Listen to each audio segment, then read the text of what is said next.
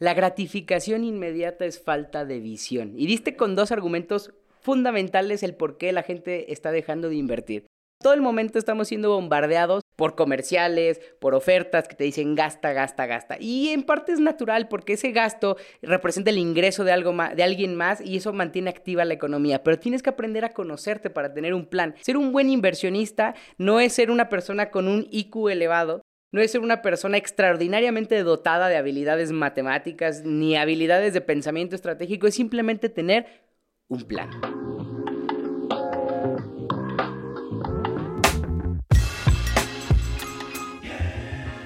El día de hoy, en esta primera emisión de Inviértale Compa, tenemos un invitado sin igual.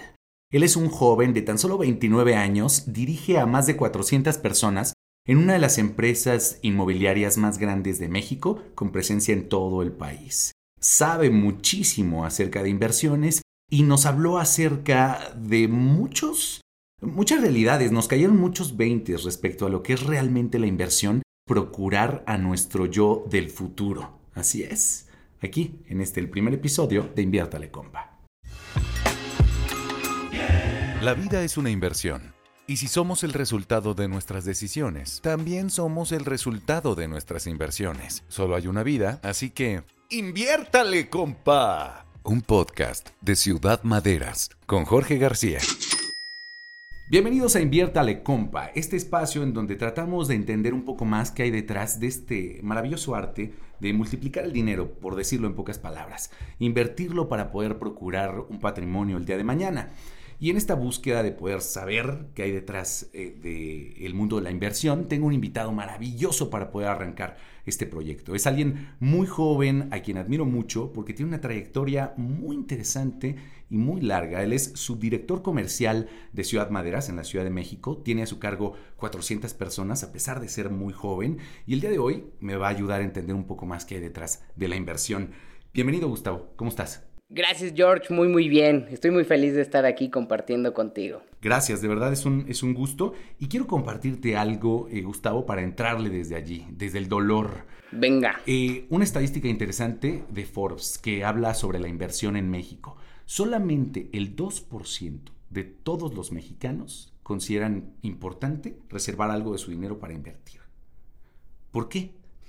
Caray, sí, es una tragedia. Mira, realmente eh, el concepto de inversión ha generado mucha polémica y afortunadamente está tomando forma en estos tiempos porque la gente está dando cuenta de la importancia de invertir. Se están dando cuenta que el juego se está jugando a pesar de que mucha gente no conoce las reglas y es bien importante que sepa el auditorio o la gente que nos está escuchando que invertir es una parte fundamental para crecer y multiplicar el patrimonio.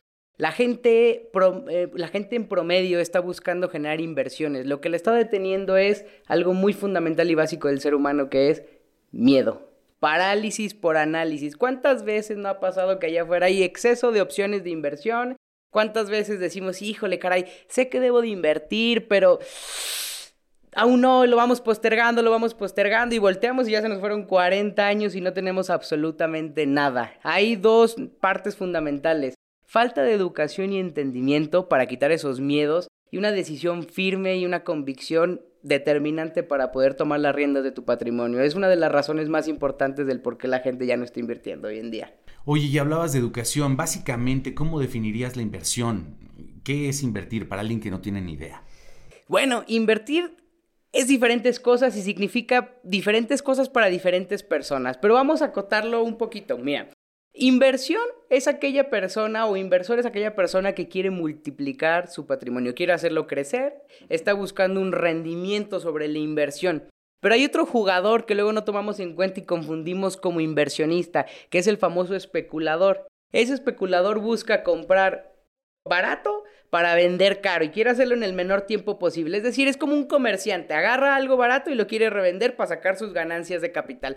Un inversionista está buscando rendimientos a largo plazo y busca la preservación de su capital. Eso es fundamental. Ahora, hay que entender que la inversión pues, tiene ciertos parámetros, tiene ciertas reglas. Es importante empezarlas a conocer para poder tomar decisiones adecuadas. Lo más importante que tienes que conocer es que la inversión o el, activo o el valor que asignes como inversión es un vehículo. Te va a llevar del punto A al punto B en donde quieras estar financieramente y patrimonialmente en el futuro. Y la seguridad que hay detrás de llegar a ese punto implica educación, y eso es lo que nos separa de la especulación, ¿cierto? Cierto, 100% cierto. Un inversionista educado va a tomar decisiones informadas, va a saber que controla el instrumento de su inversión. Un especulador, por consecuencia, va a comprar algo y va a esperar a que pase el tiempo para venderlo. Pero ponte a pensar, ¿qué justifica que algo suba de valor nada más porque pasó el tiempo? ¿Qué justifica que algo incremente su precio, llamémosle un terreno, a lo largo del tiempo si no pasó nada en la zona. Okay. ¿Qué lo justifica? Realmente nada. Y ahí es donde está el primer sesgo. La gente cree que las cosas valen más solo porque pasó el tiempo. Eso quiere decir que eh, esta idea de que invierte en tierra, siempre ganarás, no es necesariamente cierta. No es necesariamente cierta. Ponte a pensar, un terreno en Peñamiller en medio de la nada, 50 mil pesos una hectárea. Pasan 10 años. ¿Quién va a querer vivir en Peñamiller en medio de la nada? Pues no creo que mucha gente. No mucha gente. ¿Qué va a justificar que tenga más valor? Tenemos que buscar generadores de valor cuando inviertes. Por ejemplo, que algo sea finito, que algo sea escaso, que tenga una demanda constante, ¿sí? Que te pague dividendos, que tenga plusvalía activa. Ahora piensa en ese terreno en Peñamiller. Imagínate que ese terreno le pones urbanización de primer nivel. En vez de que sea eh, un terreno en breña, le pones drenaje, agua, luz, un régimen de condominio. Lo conviertes de terrenos ejidales a propiedad privada. Donde sea, va a valer más. Pero ¿qué pasa si como inversionista y no especulador empiezas a controlar el vehículo de inversión? Y sabes que e, ese vehículo a quien le confías tu dinero es esa persona o esa empresa que tiene ya esa información y está creando una, dinámica, se llaman macrofactores. Macrofactores es un entorno en donde el éxito se puede dar. El éxito es un factor autorreforzador. Quien ha tenido éxito y se junta con personas exitosas generalmente va a tener éxito. Una empresa que antes ha tenido éxito y sigue teniendo éxito generalmente va a tener éxito.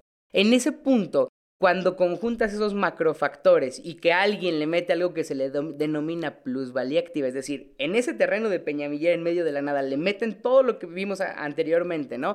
La urbanización, drenaje, etcétera, va a valer más por consecuencia. Pero si le añades que va a estar en una zona en crecimiento de la ciudad, es decir, la siguiente generación va a necesitar dónde vivir, y era lo que platicábamos previamente. Es decir, los abuelitos de cualquier ciudad del mundo vivían en el centro. No sé si se acuerdan, piensen en la tercera generación, no importa la edad que tengas, vivían en el centro. Y los abuelitos decían, no manches, el centro es cerca. Y luego tuvieron a tus papás y los papás decían, changos, tenían dos opciones. O tener mucha lana para ganar eh, lo suficiente y vivir en el centro, o se iban a las periferias de las ciudades. ¿Por qué? Porque necesitaban más espacio.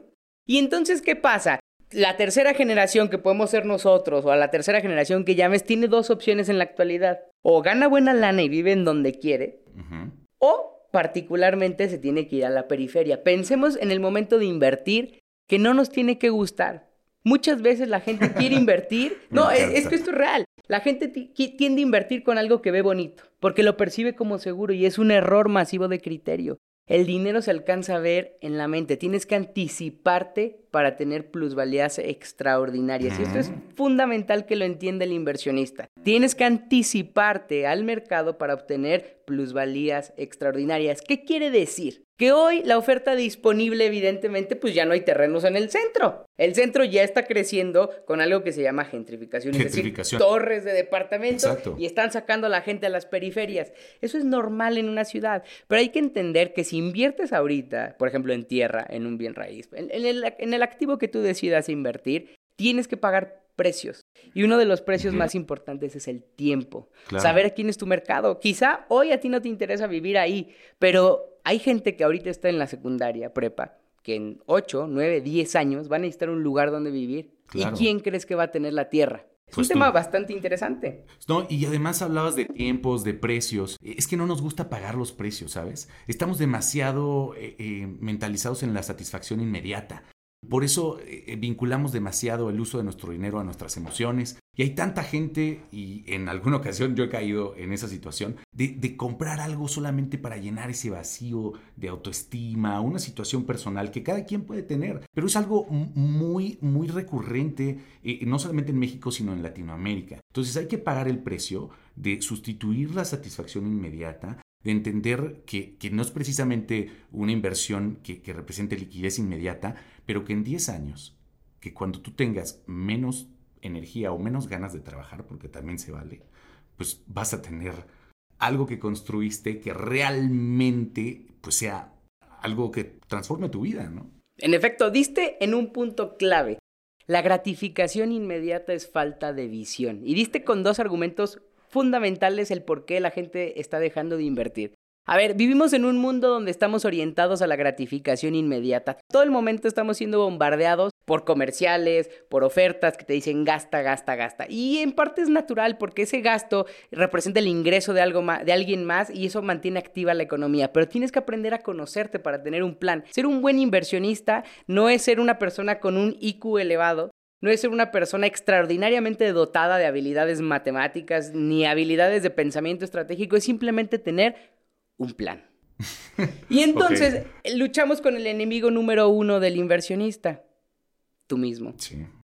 La gratificación inmediata es falta de visión y ahí voy con, a, desmenuzar este tema. Fíjate, cuando nosotros recibimos la lana, ¿qué es lo primero que hacemos? Buscamos gastarla, evidentemente, porque eso nos genera satisfacción a corto plazo. Pero ahí te va. Lo que genera satisfacción a corto plazo generalmente te trae dolor a largo plazo y viceversa. entonces, un punto muy importante aquí es, dejamos de tener empatía con nosotros mismos. Te, voy a poner un ejemplo. Cuando tú sientes cariño, eh, sientes apapacho, aprecio por alguien es porque ya lo conociste. Generalmente ya conociste su lucha y no es un extraño para ti. Y ahí entra la psique humana. Para nosotros, en el presente, esa persona viejita de 60, 70, 80 años, que eres tú del futuro, es un completo desconocido. Y nunca vas a hacer algo en el presente por aquel desconocido del futuro que quién sabe si va a sobrevivir. Dices, mejor me como el dulce ahorita. Sí, claro. Dices, ese güey que se preocupe en el futuro, ¿no? Es su rollo. Entonces. Eres tú. Exacto, tenemos una desensibilización por nuestro yo del futuro y no entramos a invertir y a preocuparnos por él. Eso es un punto crítico del por qué la gente no está tomando acción ahorita. Eso y el desconocimiento sobre instrumentos de inversión. O sea, básicamente, quiérete más. O sea, invierte porque necesitas quererte más. Que no, no estar pensando solamente en tu yo de ahora, sino e, e, en lo que a todos nos ocurre, el paso del tiempo. En efecto, es que, y a ver, ponte a pensar esto. Recibimos la lana, ¿no? Tienes ya tu ingreso y tienes tres opciones. Generalmente el 99% de nosotros tenemos tres opciones, ¿no? El primero, evidentemente, es me lo gasto. Pues es lo más fácil, es lo que genera satisfacción a corto plazo. Te lo gastas y el efecto en tu patrimonio y para el tuyo del futuro es cero. Te lo gastaste, lo disfrutaste en el presente y al final, pues se fue. Eh, la segunda opción que generalmente tenemos es ahorrarlo. Y ahorrarlo en los esquemas tradicionales de ahorro, llámese renta fija, llámese algo que te paga una tasa desde pactada desde el inicio, llámese CETES, pagarés, bonos. Normalmente, en el contexto en el que estemos y generalmente no vence a la inflación. Eso quiere decir que los ahorradores están perdiendo lana y, parece chiste, pero ves los espectaculares de los bancos. Pagaré X de X banco, ¿no? Y te dice ganancia anual total menos 2%, menos 3.5%. Y la gente va feliz corriendo a meter su lana ahí. El efecto en tu patrimonio a largo plazo es cero. Claro. Para tu yo del futuro es cero. Porque las cosas están valiendo más, eh, tu dinero no está creciendo al, al, parejo de las cosas y entonces pues no, ganaste nada. No, y, hay un concepto bien interesante. La inflación. La inflación es un impuesto oculto. Okay. La realidad de las cosas, lo que percibimos como un aumento generalizado de precios, por ejemplo en tu casa. La casa sube de valor, decimos, ay, pues incrementó un 8,75, un 4% este año. La realidad es que no. La realidad es que mantuvo su valor y simplemente ocupas un porcentaje mayor de billetes para comprarlo por la depreciación que tiene la moneda de manera continua. Es una inflación, es una manera en la que el gobierno expande la oferta monetaria y al expandir la oferta monetaria, es decir, cuando hay más, de algo en el mercado, pues evidentemente necesitas usar más de eso para comprar las cosas. Pero no vamos a entrar al tema de Sí, sí, inflación. Entonces, el inversionista, bueno, eh, o la persona promedio tiene tres opciones. Tres. Gastar, Gastar, ahorrar, ahorrar. y tiene una tercera opción, la que da mucho miedo, que es invertir. Pero ahí te va con la inversión. En el peor escenario, evidentemente la inversión conlleva un riesgo porque tienes que privarte de gastarte tu capital en el presente a cambio de ponerlo a trabajar en un vehículo de inversión que supuestamente te va a generar un rendimiento, te va a llevar de un punto A a un punto B. El peor escenario es que lo pierdas. ¿Y qué crees? Tienes cero, al igual que gastarlo y ahorrarlo, nada más que no tienes la satisfacción de habértelo gastado. Pero, ¿y si ganas? Y si ganas, entonces estás encontrando la fórmula para crecer tu patrimonio de manera consistente. No tiene que ser algo muy complicado, es más, no tiene que ser algo riesgoso. Hay algo que se llama inversiones asimétricas. Esas inversiones asimétricas rompen el paradigma que a mayor riesgo, Eh, ma- a, Mayor. mayor, eh, a- a mayor riesgo, mayor ganancia. mayor ganancia. Las inversiones asimétricas dictan que menor riesgo, mayor ganancia. Menor riesgo, mayor ganancia. En efecto. No, eso es un concepto nuevo para mí. Mm, eh, Y es bueno, se llaman inversiones asimétricas. Es importante que la gente lo conozca. Cuando aumentamos el acervo financiero, expandimos nuestra mente. Y cuando la mente se expande, no vuelve al tamaño original. Entonces, o sea, básicamente lo que, lo que Gustavo quiso decir es que cuando le sabes un poquito más, eh, eh, eh, ya creces. O sea, básicamente, y obtienes mejores resultados, ¿no? sí, sí y no. Porque actualmente en el mercado hay empresas que están ofreciendo esas famosas inversiones asimétricas. Ujú. In- in- inversiones que son y parecen tradicionales, pero tienen un nivel de sofisticación muy, muy interesante. Es decir, hoy realmente hay empresas que te pueden permitir, gracias a un esquema muy accesible eh, de, de financiamiento en este caso, y arriesgar muy poco capital. Un capital que puede estar garantizado en tierra, en un instrumento fijo, en una tierra, en un pedazo de tierra que está ahí y que va a ser desarrollado, plusvalía activa, control de la inversión, a cambio de obtener ganancias y plusvalías impresionante. Básicamente se le denominan futuros de la tierra. La gente lo conoce como comprar terrenos a crédito, pero realmente son futuros de la tierra. O sea, lo que quiero que vean es que hay instrumentos disponibles a tu alcance, desde 2.000, 2.500 pesos al mes. Hay cosas que se sofistican más, por ejemplo, en la bolsa, derivados, opciones financieras. Pero para la persona que quiere ir arrancando en este medio de inversiones, la mejor opción es algo que le permita arriesgar poco y ganar mucho. Y para eso no se requiere demasiado, te requiere que te acerques con alguien que ya haya tenido éxito en el tema. Es decir, para que ese éxito te permee a ti y te permita poder generar una inversión exitosa.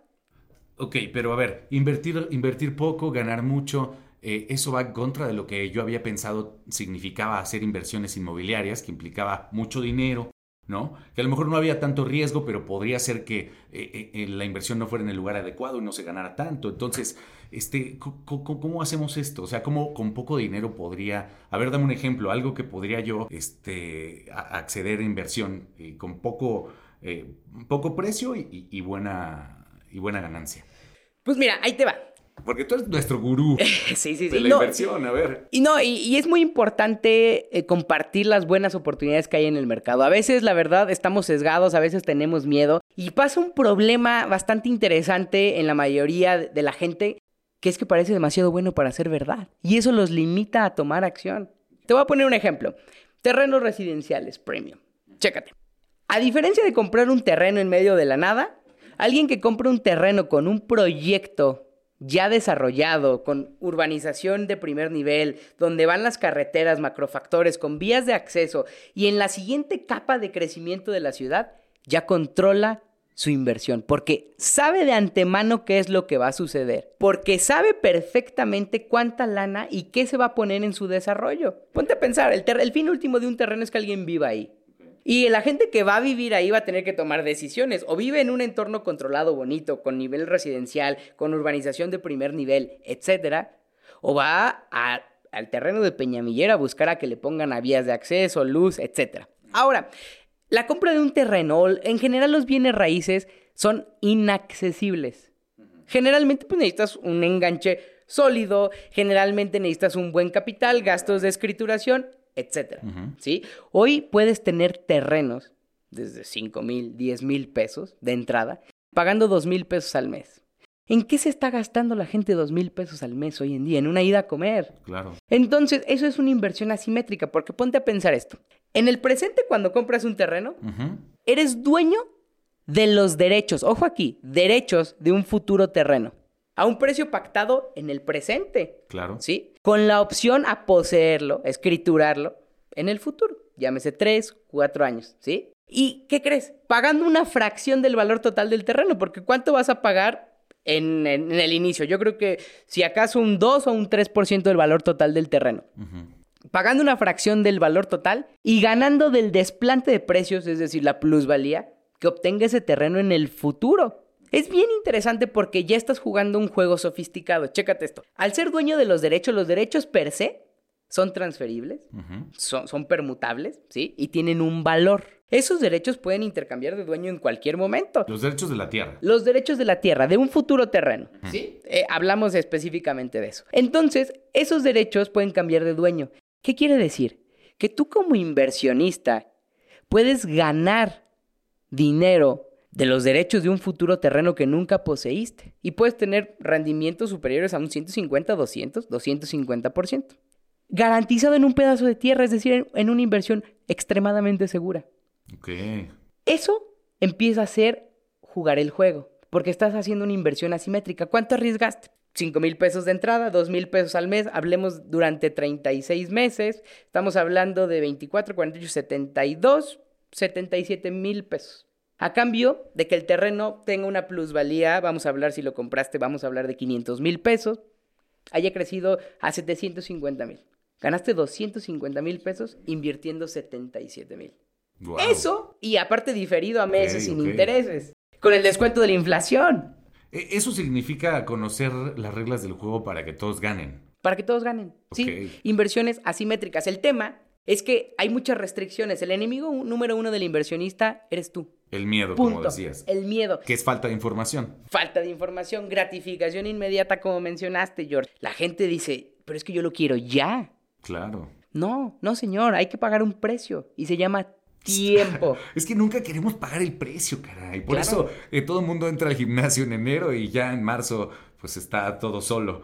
Pero eh, vaya que es eh, pensar en nosotros mismos, querernos más. Eh, más allá de dinero, este es un tema de conciencia, de quererse a uno mismo y de visualizar el futuro en el que quieres vivir, ¿no? De- definitivamente. Y, y es, es un tema más de tomar acción. Mira, mucha gente va por ahí diciendo que quiere hacer las cosas. Diciendo que hay que invertir. Todo el mundo sabemos. Si preguntamos quién sabe que debe de invertir, todos levantamos la mano. En el momento en que decimos quién invierte, todos bajamos la mano. Todos menos un 2%. Ujú, un Bien 2%. decías. Entonces, ¿qué es lo que se requiere? Se requiere decisión. Se requiere tomar acción. Se requiere que decidas que vas a ver por tu yo del futuro que decidas que tienes que sacrificarte en el presente para tener resultados en el futuro. Significa que tienes que acercarte con gente que ya tiene resultados probados y que te puede ayudar a invertir de manera adecuada. Significa que tienes que tomar acción ya. Oye, oye, oye, y para ir acotando y llegando al final de nuestra charla, pero ponerle la cereza al pastel, a ver, ¿y si no hago nada? Es decir, si no tomo ninguna de- decisión, si no, si no estoy ahorrando, si no estoy invirtiendo porque no quiero arriesgarme, porque, o sea, pero tengo un buen trabajo y gano una buena lana. Entonces, ¿cuál es el costo de esa decisión? ¿Mm? Excelente pregunta. El costo de esa decisión es que si tienes un trabajo, muy probablemente depende 100% de tu tiempo o de tu esfuerzo para obtener unos ingresos. Y eso te mantiene esclavizado. Se llama, eh, o generalmente le dicen carrera de la rata. Sé que suena muy feo, pero es real. Es decir, estás en un bucle en donde generalmente tienes deudas y necesitas ese trabajo para seguir pagando esas deudas y no te puedes salir porque tienes deudas y estás en un círculo de retroalimentación negativa. Eso quiere decir que si no tomas acción, vas a depender 100% de tu esfuerzo y trabajo para tener ingresos en el futuro. Pero ese es el menor de los males. Yo veo otro, otro mal que está afectando ya no solo al individuo, sino a México. Se llama riqueza transgeneracional. ¿Por qué México no es alguien que se ha catapultado como alguien que saca inversionistas de la nada? Ponte a pensar, en Estados Unidos, vemos a mucha gente de Estados Unidos jubilada, en San Miguel de Allende, en las Clásico. costas de, de la península, clásico. ¿Por qué? Porque se apegaron a un plan, generalmente es bursátil, se indizaron al Standard Poor's y ahí metieron sus excedentes de efectivo de manera disciplinada durante 40 años y tenemos un error los seres humanos, pensamos que algo crece de manera lineal. La realidad es que la curva exponencial de interés compuesto es maravillosa, ya lo hablaremos en otro tema. Pero Curva exponencial de interés compuesto. Sí, sí, sí. Ah, sí, sí, sí, da para otro podcast. Da para otro podcast. Ya, ya lo, lo platicaremos más adelante porque es muy importante. Y si no sabes del interés compuesto, te recomiendo que lo googles. Lo puedes aprender rápido y con eso te puede cambiar la vida.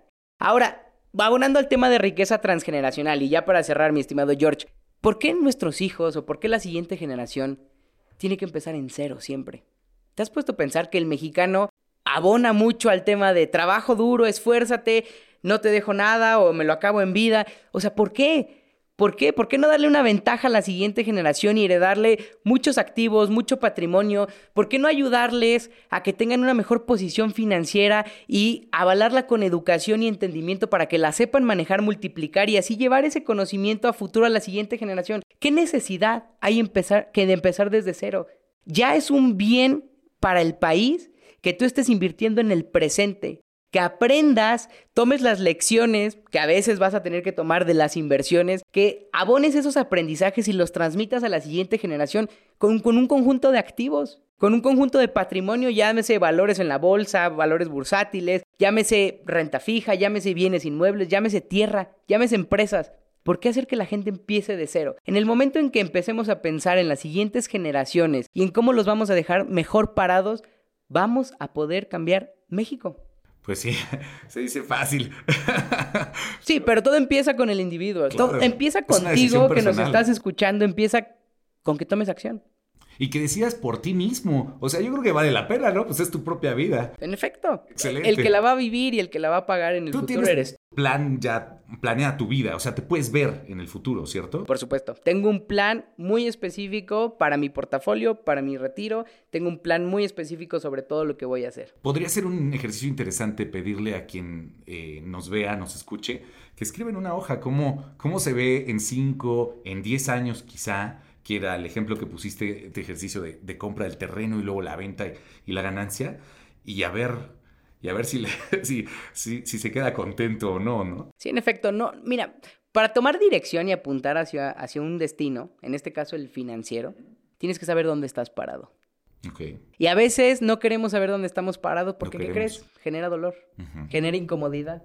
Nos dice que deberíamos de estar haciendo algo que no estamos haciendo, pero es el único camino para crear riqueza sustentable a través del tiempo. Es como cuando te duele una muela y dices, no, no voy a ir, o por lana o porque te va a doler visitar al dentista. Y lo dejas y lo, Lo dejas y lo dejas hasta que, ¿qué crees?